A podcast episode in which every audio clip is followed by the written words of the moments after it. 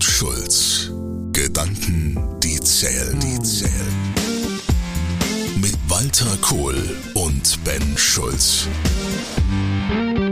Dankbarkeit. Eine vergessene Tugend. Meine Oma sagte schon manchmal, Junge, sei einfach mal ein bisschen dankbar. Dankbarkeit tut der eigenen Seele wohl und festigt unsere Beziehung zu anderen. Das gilt übrigens nicht nur zum Muttertag oder Thanksgiving oder Weihnachten oder zu irgendwelchen Feiern. Grund genug, sich öfter einmal darüber klar zu werden, wofür man eigentlich dankbar sein kann. Und das zur heutigen Zeit ist gar nicht so einfach, oder? Anselm Grün sagte mal, wer dankbar ist, kann nicht unglücklich sein. Aber kann man auch dankbar sein, wenn ein Schicksalsschläge treffen? Dankbarkeit ist das Gegenteil von Angst und Unzufriedenheit und sie führt zu Gelassenheit. Ist sie aber nur ein innerer spiritueller Haltung oder hat sie auch soziale, gar eine politische Qualität? Was behindert sie und wie können wir sie wieder fördern? Die Challenge. Jetzt hast du aber richtig großes Fass aufgemacht, ne? Ja, du weißt ja, wir zwei können ja eigentlich nicht klein, oder? ich halte sehr viel von Dankbarkeit und ich musste, jetzt bin ich mal bei deiner Oma, Dankbarkeit lernen. Das sage ich sehr selbstkritisch. Warum? Weil ich lange Jahre als junger Mann in diesem schneller, weiter, höher Denken gefangen war. Und wenn du in diesem Denken gefangen bist und dann noch als, in Anführungszeichen, Sahnehäubchen vergleichst, dann hast du eigentlich überhaupt keine Chance zur Zufriedenheit. Und es gibt eine Schlüsselszene in meinem Leben, da muss ich gewesen sein Mitte 30, war Führungskraft in diesem Kölner Handelskonzern mit der festen Perspektive, ich will Vorstand werden. Und äh, wir hatten damals ein kleines Kind, unser Sohn war gerade geboren, und eine Putzfrau. Und eines Tages war ich überraschenderweise sehr früh daheim. Und ähm, unsere Putzfrau war im Wohnzimmer, hat gesaugt und ich stand ihr sprichwörtlich im Weg. Dann hat sie mich weggeschickt. Und dann habe ich sie angesprochen und gesagt, Gisela, wie kann das sein, dass Sie immer gut drauf sind? Weil sie ist einfach von Natur aus ein fröhlicher Mensch gewesen, obwohl sie ein unheimlich hartes Leben hatte, als Flüchtling, als jemand, der äh, drei Jobs machen musste, um als alleinerziehende Mutter ihre Kinder durchzubringen. Und dann guckt sie mich so mit so einem kölschen, schelmischen Blick und auf Kölsch an und sagt, Herr Kohl, ich vergleiche nicht. Ich vergleiche nicht. Und da steht dann dieser junge, aufstrebende, dynamische Jungmanager Walter Kohl im Anzug nebendran und denkt sich, boah, bin ich ein Idiot. Verstehst du, was ich meine? Hm. Ich vergleiche nicht. Drei Worte. Haben mich zutiefst bewegt, weil sie ist dankbar für das, was sie hat. Und ich bin nicht dankbar für das viele, was ich habe, sondern ich bin unzufrieden mit dem, was ich noch nicht habe nämlich diesen Vorstandsjob und bababababab, was auch immer da alles damals in meinem Bedürfnis sozusagen existierte. Und da habe ich angefangen, über Dankbarkeit nachzudenken. Die Analyse. Das Spannende ist, was du gerade beschreibst, ist, dass Dankbarkeit, und das fällt mir gerade auf, wo du das erzählst, etwas ist, was mich in die Gegenwärtigkeit bringt. Weil immer dann, wenn Undankbarkeit da ist, sind wir entweder undankbar für das, was wir alles nicht hatten aus der Vergangenheit mhm. und das, was wir noch nicht haben in der Zukunft. Und das, was wir als ungerecht im Sinne von, das würde mir ja eigentlich zustehen, äh, empfinden. Ja. Und das Verrückte ist, dass, ne, dieses Ich vergleiche nicht, das ist hier gegenwärtig. Also hier zu sein, im Jetzt, dankbar zu sein, was hier jetzt ist, und äh, äh, Dankbarkeit schafft dann Zufriedenheit an der Stelle. Das ist etwas, was mich massiv in die Gegenwärtigkeit zwingt und mich rausholt, aus diesem Vergangenen zu gucken oder ständig äh, in die Zukunft nur zu gucken und das Hier und Jetzt zu vergessen. Genau. Und Dankbarkeit bedeutet noch eins. Es bedeutet nämlich, dass man aus dem Impuls rauskommt. Aus dem Affekt. Ich rege mich jetzt tierisch über irgendeine Geschichte auf, weil das ist unfair, das ist gemein, whatever. Ne? Und dann ist ja alles schlecht. Aber in dem Moment, wo ich noch die Fähigkeit habe, Dankbarkeit zu spüren, zu mobilisieren, nehme ich mich ja auch aus der Situation ein Stück weit raus. Was wiederum auch in Form von Souveränität ist. Ja, und es äh, zeigt das, ähm, was ich sag mal, äh, die Forschung, die wissenschaftliche Forschung sagt, da haben ja Psychologen und Mediziner haben ja belegt, dass Dankbarkeit trägt zu psychischer Gesundheit bei. Ja. Also das heißt, äh, man fühlt sich anders, man fühlt sich gut.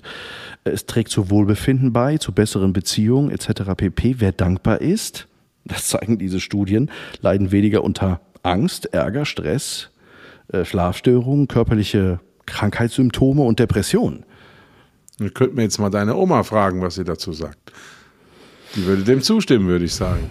Äh, definitiv. Ähm, und äh, nicht nur sie, sondern, und klar, meine Oma ist äh, ein Kriegskind, äh, äh, das schon. Also wenn ich mir überlege, was sie erlebt hat ähm, und äh, wenn sie das so sagt, oder ich, ich gehe nur eine Generation zurück, ich denke an meine Mutter, ähm, total verrückt, die mit einer hohen Dankbarkeit, mit einer Krebsdiagnose zu Hause im Wohnzimmer gelegen hat, ähm, auf dem Sterbebett ähm, über Monate und wirklich äh, das Gefühl vermittelt hat, ich bin dankbar, hier und jetzt zu sein und jeden Moment zu genießen. Das hat mich damals schwer beeindruckt, äh, wenn es um das Thema Dankbarkeit geht, weil das habe ich noch nie so extrem erlebt wie in dieser Zeit, äh, wo wir meine Mutter gepflegt haben bis zum Schluss.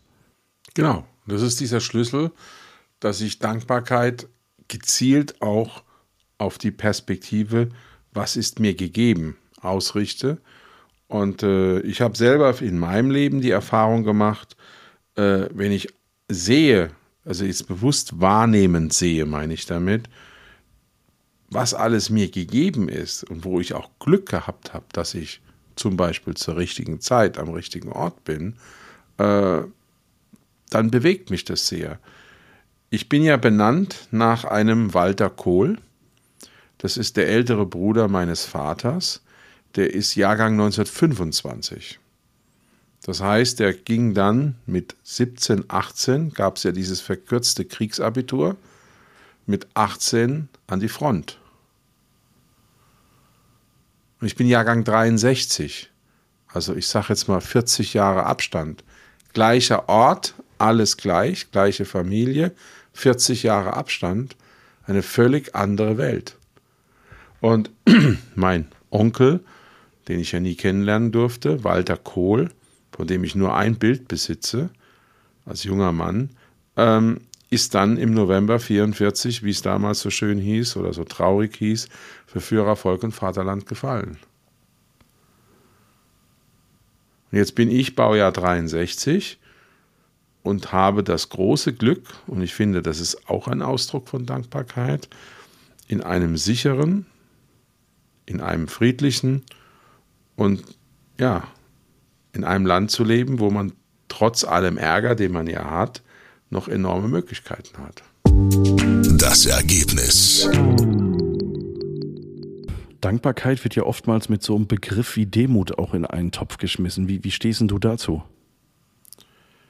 Ich würde sagen, Dankbarkeit und Demut sind Geschwister, aber sie sind nicht gleich. Die Demut bedeutet ja, mehreres. Wenn du jetzt mal Demut anders schreibst, also DE-MUT, dann ist ja immer der Mut drin. Aber in der Demut steckt für mich auch die Fähigkeit, sich zurückzunehmen. Nicht wie so ein Dreijähriger nur nach den eigenen Bedürfnissen zu schreien, was ja mit drei Jahren völlig okay ist, sondern auch einer Situation, Menschen, anderen Vorstellungen demütig begegnen.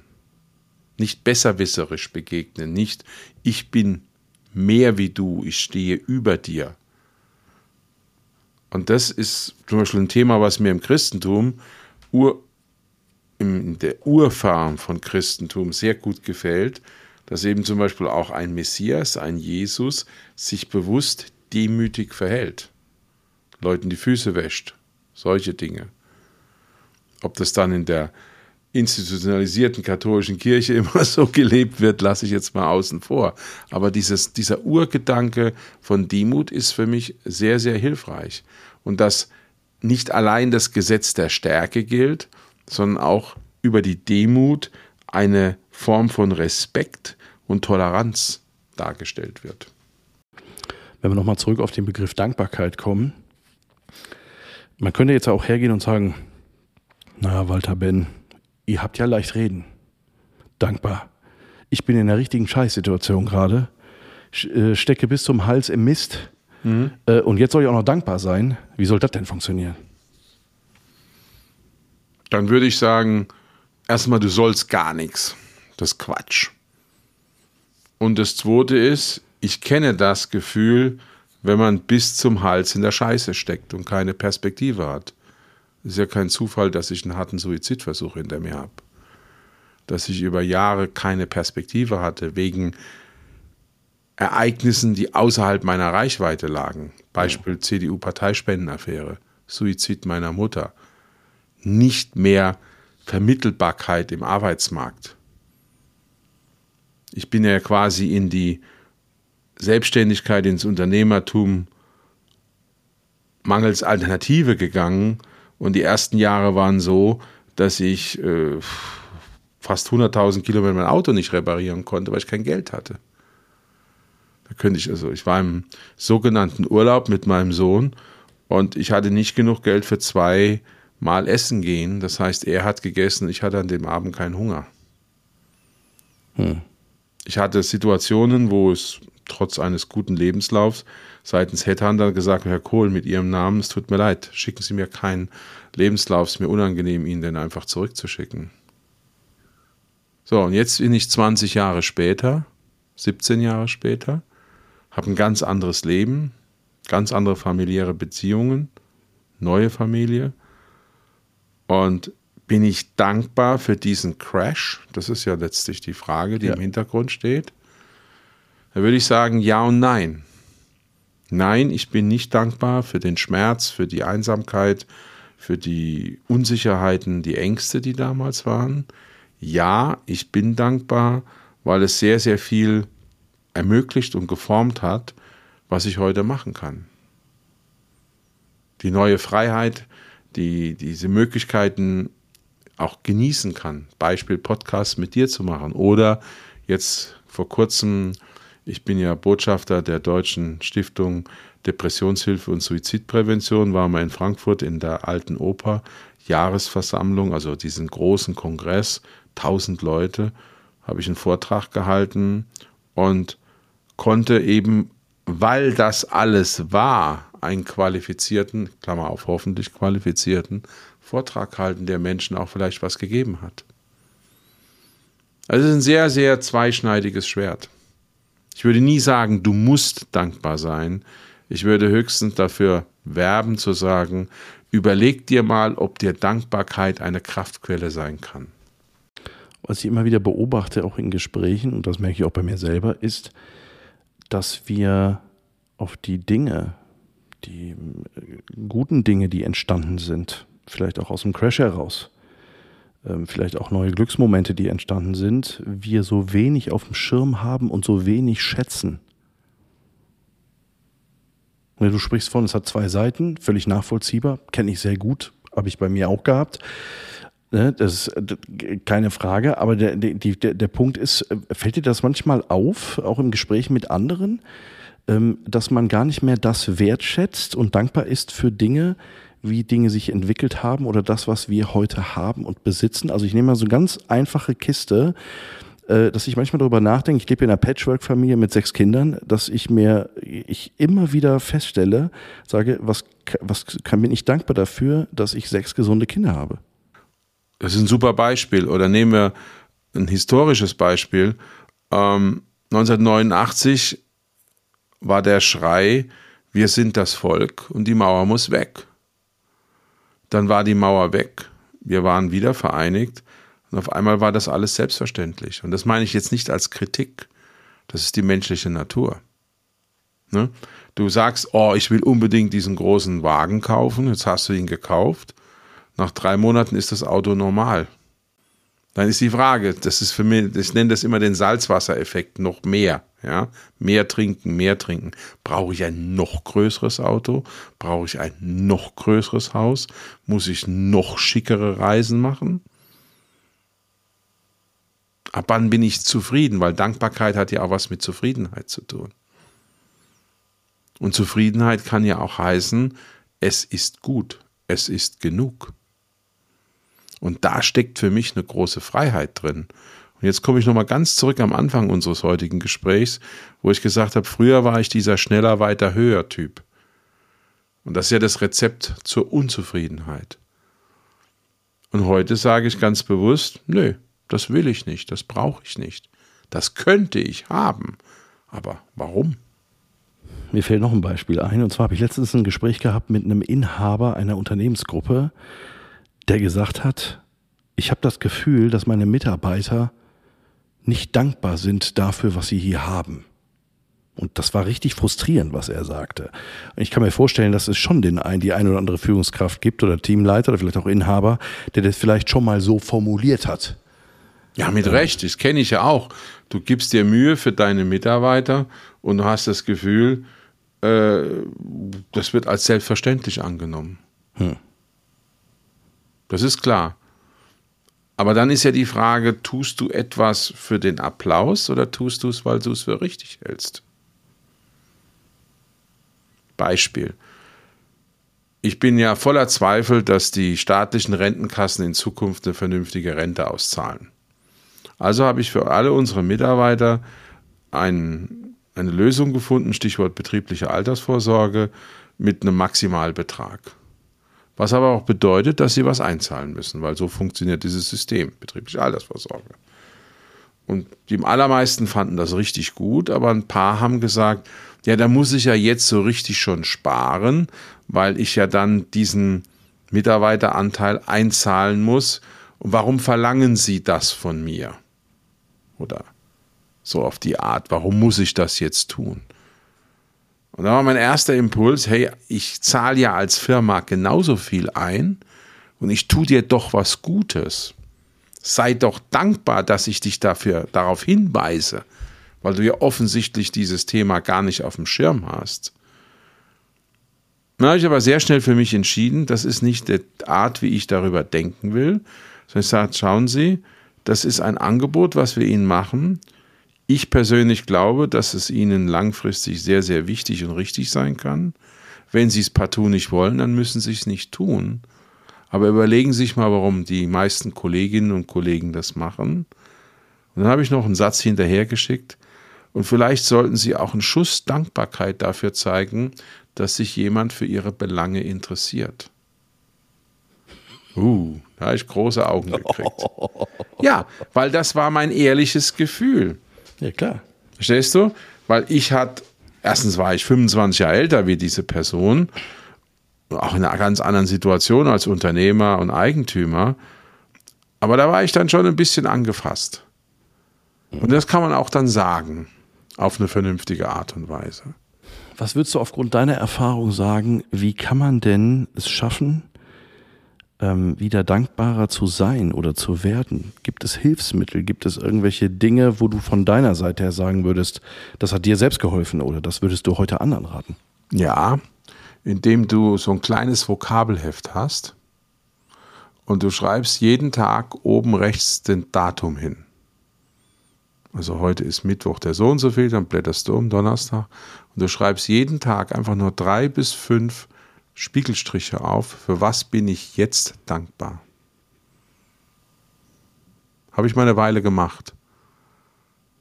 Und dann habe ich dieses Vokabelheft bewusst verbrannt, weil ich für mich entschieden habe, ich brauche diese Übung nicht mehr.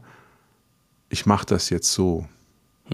Ich gucke einfach in mein Leben, in mein Umfeld, in die Welt in Anführungszeichen, in der ich bin Und dann bin ich zum Beispiel dankbar dafür, dass ich das Glück habe, im Raum Frankfurt zu wohnen, ein selbstbestimmter Mensch zu sein und nicht in Mariupol, in Odessa oder sonst wo in Aleppo zu sein.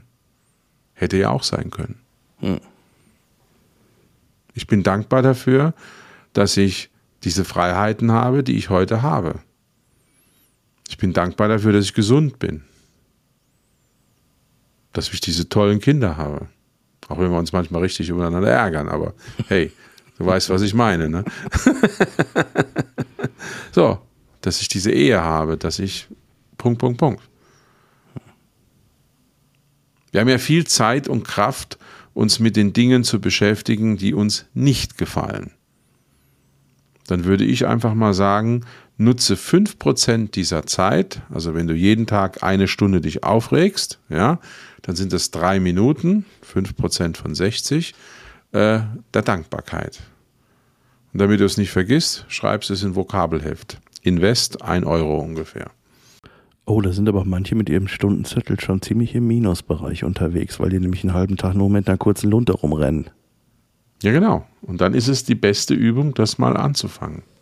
Ich habe mal angefangen, das war vor allen Dingen ähm, gerade auch in einer Zeit, äh, die mich sehr herausgefordert hat, auch unternehmerisch, dass ich mich am Anfang, weil wir wissen ja, wenn wir Rituale anfangen, ne, wie zum Beispiel dieses Buch und, und man sagt natürlich immer so, du musst äh, bestimmte Dinge mal 70 Mal wiederholt haben, bis sie langsam anfangen zum Ritual zu werden. Mhm. Ähm, und das ist natürlich gerade in der Anfangsphase oftmals gar nicht so einfach, da diszipliniert dran zu bleiben. Und ich habe mal angefangen, dass ich immer abends, wenn ich ins Bett gegangen bin, als ich, wenn ich die Augen zugemacht habe, ich mir gesagt habe, für was bin ich heute dankbar? Dann mhm. sind mir Dinge durch den Kopf gegangen und und und. Und das Witzige ist, ich bin mit den Sachen eingeschlafen. Also mit diesen Gedanken bin ich eingeschlafen. Ja, ja. Mhm, mhm. Und morgens, wenn ich wach geworden bin, bevor ich aufgestanden bin und ins Bad, ich bin wach geworden und das erste, was ich gedacht habe, ist, für was werde ich heute dankbar sein? Und habe so die ersten zwei, drei, vier Dinge mir präsent in den Kopf geholt, bevor ich das erste Bein irgendwie aus dem Bett gestreckt habe. Und ähm, dazu merken, wenn du das in der Regelmäßigkeit machst über einen längeren Zeitraum und ich, äh, ich glaube, ich muss damit heute mal wieder anfangen, das ist schon irgendwie verrückt, was das im Kopf auch macht und mit deinem Gefühl, mit deiner Seele, mit deinem Herzen, ähm, sich ganz wieder neu auf die Dinge zu fokussieren. Ähm, und äh, wie hilfreich das ist, also äh, das hat mir an vielen Stellen wirklich massiv geholfen. Weil du deine Gedanken ein Stück weit gezielt im wahrsten Sinne des Wortes in die Hand genommen hast.